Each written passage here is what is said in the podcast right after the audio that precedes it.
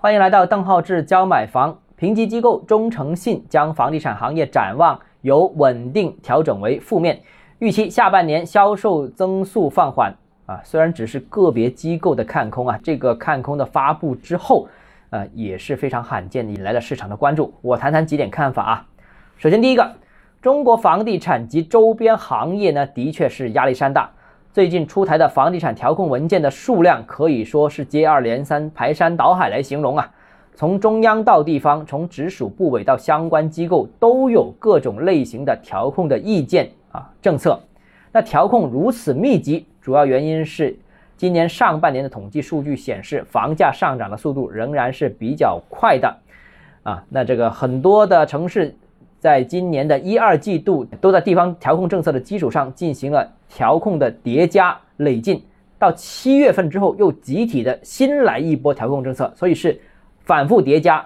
我认为目前中国的房地产行业已经是百上加斤，整个行业无论是开发商、中介、周边行业。无论是融资、贷款还是成交量、成交价，都会受到比较大的冲击。那今年下半年的市场并不太看好。第二个呢，我认为，呃，房地产中国楼市会经历大概六到九个月左右的低迷期。为什么我认为是这个周期呢？因为目前经济面其实也不好。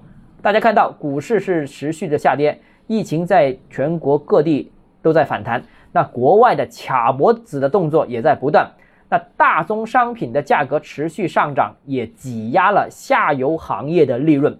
那各种因素影响之下，今年下半年的经济形势是令人担忧的。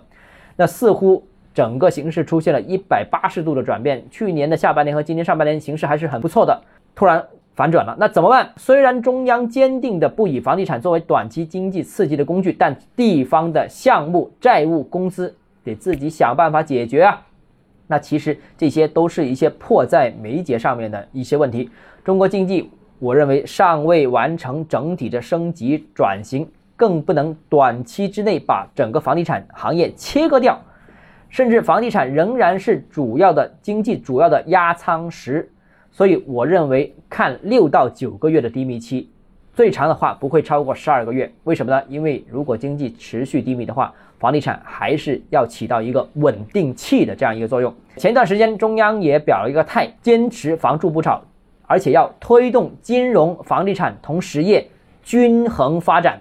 最后一个呢，就是我想谈一谈这个评估机构啊，中诚信。我个人认为，虽然它是在国内显示为十大评估机构，但你只要用百度一搜索，里面就有很多一些并非很正面的一些内容啊。这个机构之前也没有太多的。房地产行业的相关的评估也没受到大家太多的关注。